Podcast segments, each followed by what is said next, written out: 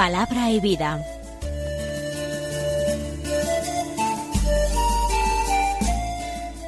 Con el padre Manuel Horta desde Sevilla.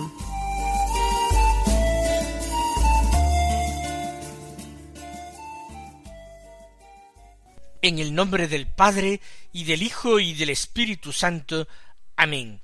Alabados sean Jesús y María.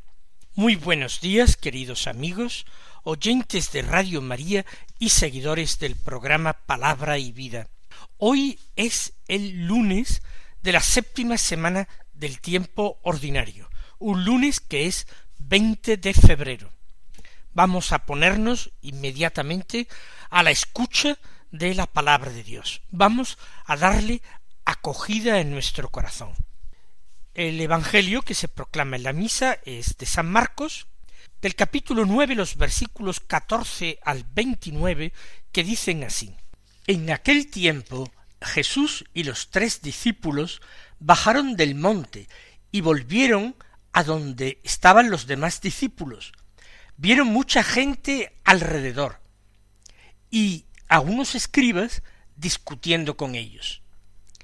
Al ver a Jesús, la gente se sorprendió y corrió a saludarlo. Él les preguntó ¿De qué discutís? Uno de la gente le contestó Maestro, te he traído a mi hijo. Tiene un espíritu que no lo deja hablar, y cuando lo agarra lo tira al suelo, echa espumarajos, rechina los dientes, y se queda rígido. He pedido a tus discípulos que lo echen, y no han sido capaces. Él tomando la palabra les dice Generación incrédula, ¿hasta cuándo estaré con vosotros? ¿Hasta cuándo os tendré que soportar? Traédmelo. Se lo llevaron. El espíritu, en cuanto vio a Jesús, retorció al niño. Este cayó por tierra y se revolcaba echando espumarajos. Jesús preguntó al padre ¿Cuánto tiempo hace que le pasa esto? Contestó él desde pequeño, y muchas veces hasta lo ha echado al fuego y al agua para acabar con él. Si algo puedes, ten compasión de nosotros y ayúdanos. Jesús replicó Si puedo, todo es posible al que tiene fe. Entonces el padre del muchacho se puso a gritar Creo, pero ayuda mi falta de fe. Jesús, al ver que acudía gente, increpó al espíritu inmundo, diciendo Espíritu mudo y sordo, yo te lo mando, sal de él y no vuelvas a entrar en él. Gritando y sacudiéndolo violentamente, salió. El niño se quedó como un cadáver, de modo que muchos decían que estaba muerto. Pero Jesús lo levantó, cogiéndolo de la mano, y el niño se puso en pie. Al entrar en casa, sus discípulos le preguntaron a solas ¿Por qué no pudimos echarlo nosotros? Él les respondió Esta especie sólo puede salir con oración. Recordemos que inmediatamente antes de esta escena, Jesús ha subido al monte con tres de sus discípulos, Pedro, Santiago y Juan, y allí se ha transfigurado delante de ellos. Ellos han contemplado la, a Elías y a Moisés conversando con Jesús, y ellos han escuchado en una espesa nube que los cubre la voz del Padre, que reconoce a Jesús como hijo y que invita a los discípulos a escucharle. Esta ha sido la gran revelación. Y los apóstoles, bajando de la montaña, han empezado a sentir ciertas dudas y han preguntado cómo es que la enseñanza que dan los escribas, los doctores de la ley, es que Elías tiene que venir al mundo antes que el Mesías. ¿Cómo es esto? Si Jesús es ya el Mesías, ellos lo han reconocido definitivamente, ¿cómo es que dicen que tendría que venir antes Elías?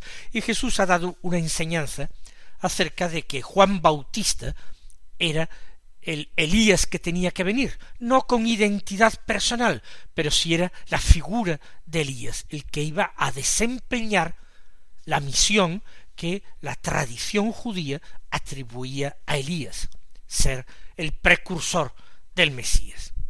Pero al llegar al llano, a la llanura, donde están los demás discípulos, y están allí los otros nueve apóstoles, ven que no están solos, mucha gente alrededor, y escribas, doctores de la ley, discutiendo con ellos. ¿Por qué discutían? Lo adelanto aunque el texto no lo dice expresamente. Ellos, los apóstoles que han quedado abajo en el llano, han intentado exorcizar a un niño y no lo han conseguido. Quizás los doctores de la ley les estén reprendiendo su atrevimiento. ¿Quiénes son ellos? ¿De qué autoridad están investidos? ¿Cuál ha sido su formación, sus estudios? para ponerse a exorcizar, con fracaso, por supuesto, a este niño. Los apóstoles, por un lado, lo han hecho porque estaban seguros de ellos mismos. Habían sido enviados por Jesús en dos ocasiones. La primera sólo los doce, después setenta y dos discípulos, y han sido enviados a anunciar la buena noticia, a curar toda dolencia, toda enfermedad, y a expulsar demonios. Y han tenido un éxito extraordinario en su misión. Ellos han visto que hasta Satanás se les sometía y eh, dejaba de atormentar a los hombres y marchaba ante la palabra y la invocación del nombre de Jesús. Esto a aquellos escribas que están discutiendo con los apóstoles les debe parecer algo muy escandaloso. Que ellos utilicen el nombre de Jesús para exorcizar. De alguna manera también se sentirán contentos, triunfantes, de que no lo han conseguido los apóstoles ni siquiera empleando el nombre de Jesús. Cuando llegan allí, la gente se sorprendió y corrió a saludarlo, a Jesús. Por fin aquí. ¿Por qué la sorpresa? Pensaban seguramente que se encontraba más lejos. Si no, tal vez la gente se hubiera animado a subir al tabor en su busca. Pero los otros nueve apóstoles han guardado celosamente el secreto de dónde está el Señor, como era sin duda su voluntad, para no ser molestado. La gente está contenta, saluda a Jesús, va a él. Y el Señor pregunta que qué es lo que pasa, de qué discutís y toma la palabra el principal interesado, el padre de aquel niño endemoniado. Maestro le dice a Jesús, le da ese título. Seguramente a los escribas no le gustaría nada que aquel hombre ya diera a Jesús el título de rabí, porque formalmente Jesús no había recibido en ninguna escuela ese título de maestro de la ley. Tengo, te he traído a mi hijo. Por tanto, lo había traído a Jesús, aunque no lo hubiera encontrado. A él buscaba. Tiene un espíritu que no le deja hablar, y cuando lo agarra lo tira al suelo. Echa espumarajos y rechina los dientes. Aquel niño ha perdido casi todo lo propio del ser humano. Él carece de palabra, porque el espíritu le cierra la boca y no le deja hablar. Y además le hace daño físicamente, lo tira al suelo, hace que pierda su condición erguida de ser humano. Echa espumarajos por la boca y rechina los dientes, como algunos animales hacen en ciertas situaciones, y se queda tieso, es decir, rígido, sin conciencia, como si estuviera muerto. Es una dolencia terrible. Inmediatamente se ha atribuido a un espíritu y Jesús no le quita la razón. es el enemigo de la naturaleza humana quien está haciendo sufrir a este niño, pero Dios lo permite para su gloria y para la gloria del Hijo único, para la gloria del Mesías. Aquel niño está siendo atormentado, pero para que el Señor lo libere y esto le sirva a todos de testimonio. He pedido a tus discípulos que lo echen al demonio. Claro, al no haber podido encontrar a Jesús, él se ha dirigido a los discípulos. También los discípulos compartirían esa reputación de haber hecho en ocasiones milagros y de haber exorcizado malos espíritus. Pero, dice, no han sido capaces. Cuánta decepción, qué terrible frustración para aquel padre que no sabemos dónde vivía, pero que se ha puesto en marcha acompañado del niño para buscar al Señor. Seguramente es su única y su última esperanza. Seguramente ha probado antes muchos remedios. No sabemos de dónde, de qué pueblo, de qué ciudad venía. No conoce personalmente al Señor, eso se nota, y él mismo es consciente de que su fe no es muy firme. Si él hubiera visto personalmente a Jesús curar a un leproso, devolver la vista a un ciego o el habla a un sordo mudo, si lo hubiera visto personalmente, si hubiera engendrado en su ánimo una confianza grande, pero él solamente tiene el testimonio de otros hombres, lo que relatan otros hombres, y no es lo mismo. Por tanto, insiste ante Jesús, lo he traído para que tú lo cures, pero los discípulos, tus discípulos, no han sido capaces de echarlo. No está diciendo directamente a aquel hombre, cúralo ahora que tú estás aquí. No se ha atrevido a decir tal cosa, aunque él lo espera del Señor, sin lugar a dudas. La reacción de Jesús es una reacción que nos parece un tanto desabrida. Él impreca a la gente. Yo pienso que no solamente a este hombre, a este pobre padre afligido, sino a todos los presentes, gente sin fe, ¿Hasta cuándo estaré con vosotros? ¿Hasta cuándo os tendré que soportar? La misión de Jesús, su vida pública, todavía no había llegado a su fin. Pero el Señor humanamente se sentía fatigado. Y cómo no, también algo decepcionado. Recuerden aquel comentario que hace el evangelista San Marcos cuando relata la visita de Jesús al pueblo donde se había criado, Nazaret, algo que leímos hace días en el Evangelio. Se extrañó, decía San Marcos, su falta de fe. ¿Cómo es que ni siquiera sus paisanos, que han oído contar de él tantas maravillas, cómo es que no creen en él? ¿Cómo es que la cercanía y el conocimiento de la persona engendra ese desprecio o al menos ese menos precio. Por eso dice Jesús, ¿hasta cuándo estaré con vosotros? Mi misión entre vosotros, ¿cuánto tiempo más durará? Con este cansancio, con esta tristeza, con esta decepción, ¿hasta cuándo os tendré que soportar? Tanto enseñaros, exhortaros, hablaros, comunicaros las maravillas de Dios a través de portentos excepcionales, ¿Cómo es posible que aún no creáis? Sin embargo, termina el Señor estas palabras diciendo, traédmelo. Su corazón compasivo ya vibra y late de amor por ese niño y por ese padre afligido. Él no soporta ver la tristeza de aquel hombre, pero muchísimo menos soporta ver a aquella criatura que está siendo víctima de una posesión infernal, una criatura que ha sido creado por Dios y ha sido creada para Dios y que sin embargo está siendo juguete en manos del terrible enemigo. Traédmelo, dice el Señor. Se lo llevaron. Estaba allí cerca.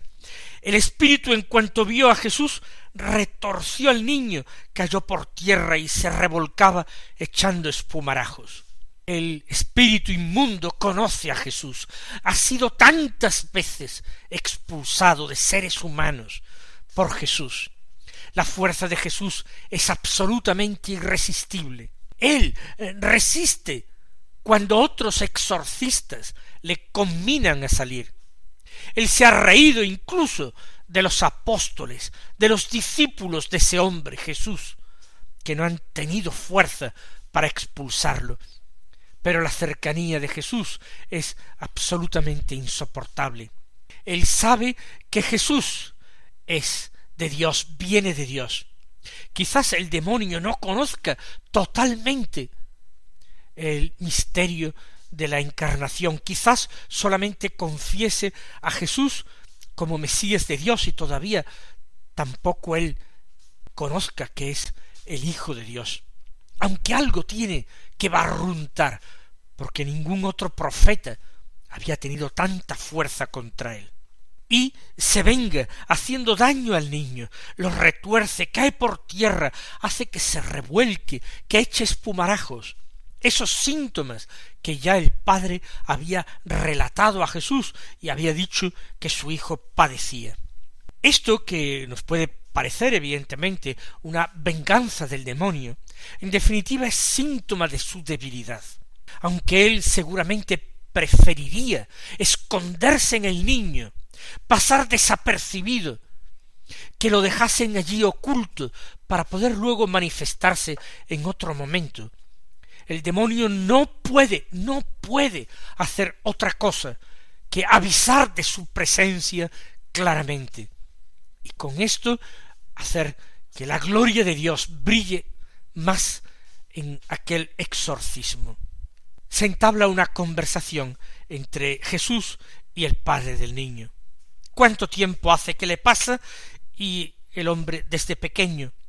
Y no solamente esto que está viendo, sino además lo echa al fuego o al agua para acabar con él, para hacer que eh, se queme vivo, para que se ahogue. Si puedes hacer algo, lástima de nosotros y ayúdanos. Qué palabra tan terrible, si puedes hacer algo. Pero ¿por qué ha acudido a Jesús? Parece que ante esta última crisis de su hijo, la fe empieza a vacilar, es tan fuerte la posesión infernal que ¿cómo será posible que su hijo cure si ya lo han intentado hacía minutos y no lo habían conseguido y lo habían hecho en nombre de Jesús y no lo habían conseguido? Si puedes. Y Jesús replica, si puedo, nos gustaría conocer exactamente cuál fue la entonación del Señor cuando hizo esta pregunta. Si puedo, todo es posible al que tiene fe. Tú tienes que mirar en tu propio corazón y descubrir en él la fe que eh, pugna por afianzarse en ti, manifestarse en ti, porque la fe es un don de Dios. Y Dios te lo ha concedido, pero hace falta que lo acojas, que lo recibas.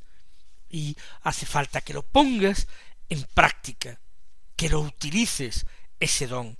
Todo es posible al que tiene fe. Y aquel hombre, en ese exceso de dolor, de amor por su hijo y de confianza en Jesús, grita, grita, tengo fe. Por eso está allí. Pero dudo, ayúdame. Él se da cuenta de que su fe no es una fe sin fisuras, una fe fuerte y valiente, es una fe imperfecta, es una fe limitada y cobarde, pero la tiene. Ayúdame, ayúdame también en esa falta de fe, en esa fe pequeña. Y Jesús decide actuar. Ve que está llegando más gente y él quiere huir de esos espectáculos tan multitudinarios. Por eso increpa al espíritu inmundo, espíritu mudo y sordo, porque esas son sus manifestaciones más frecuentes. Yo te lo mando, vete y no vuelvas a entrar en él. Jesús no dice, te lo mando en nombre de Dios.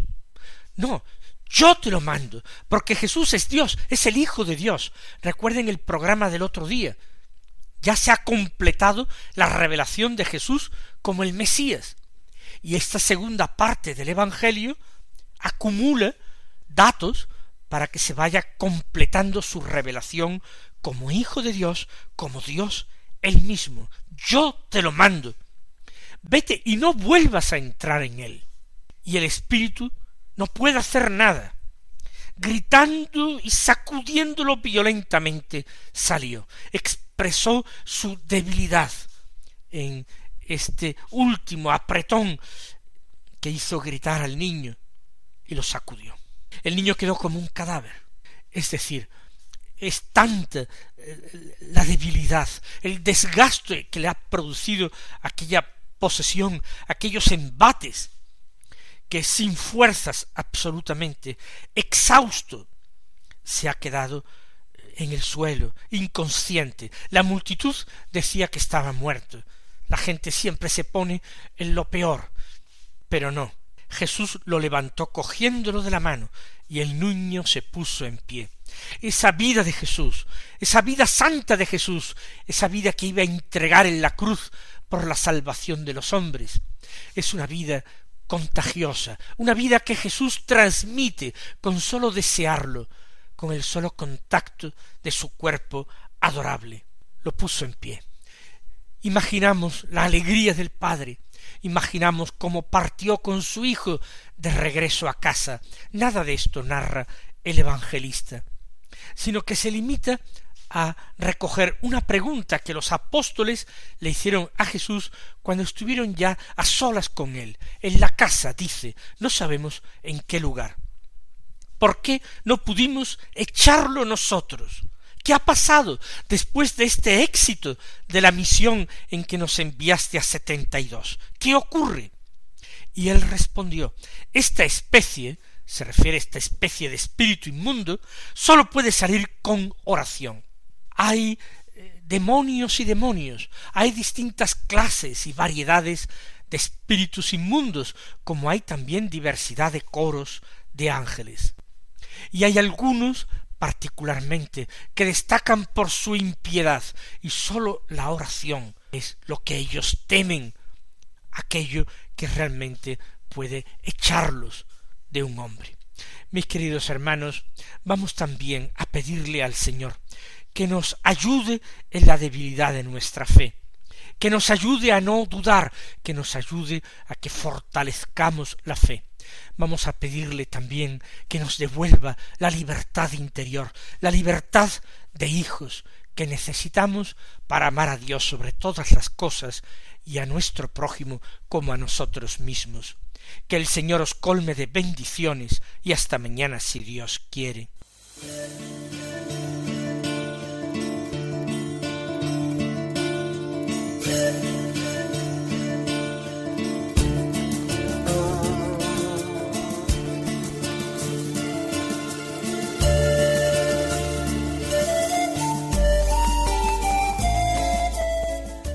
Concluye Palabra y Vida, un programa dirigido desde Sevilla por el Padre Manuel Horta.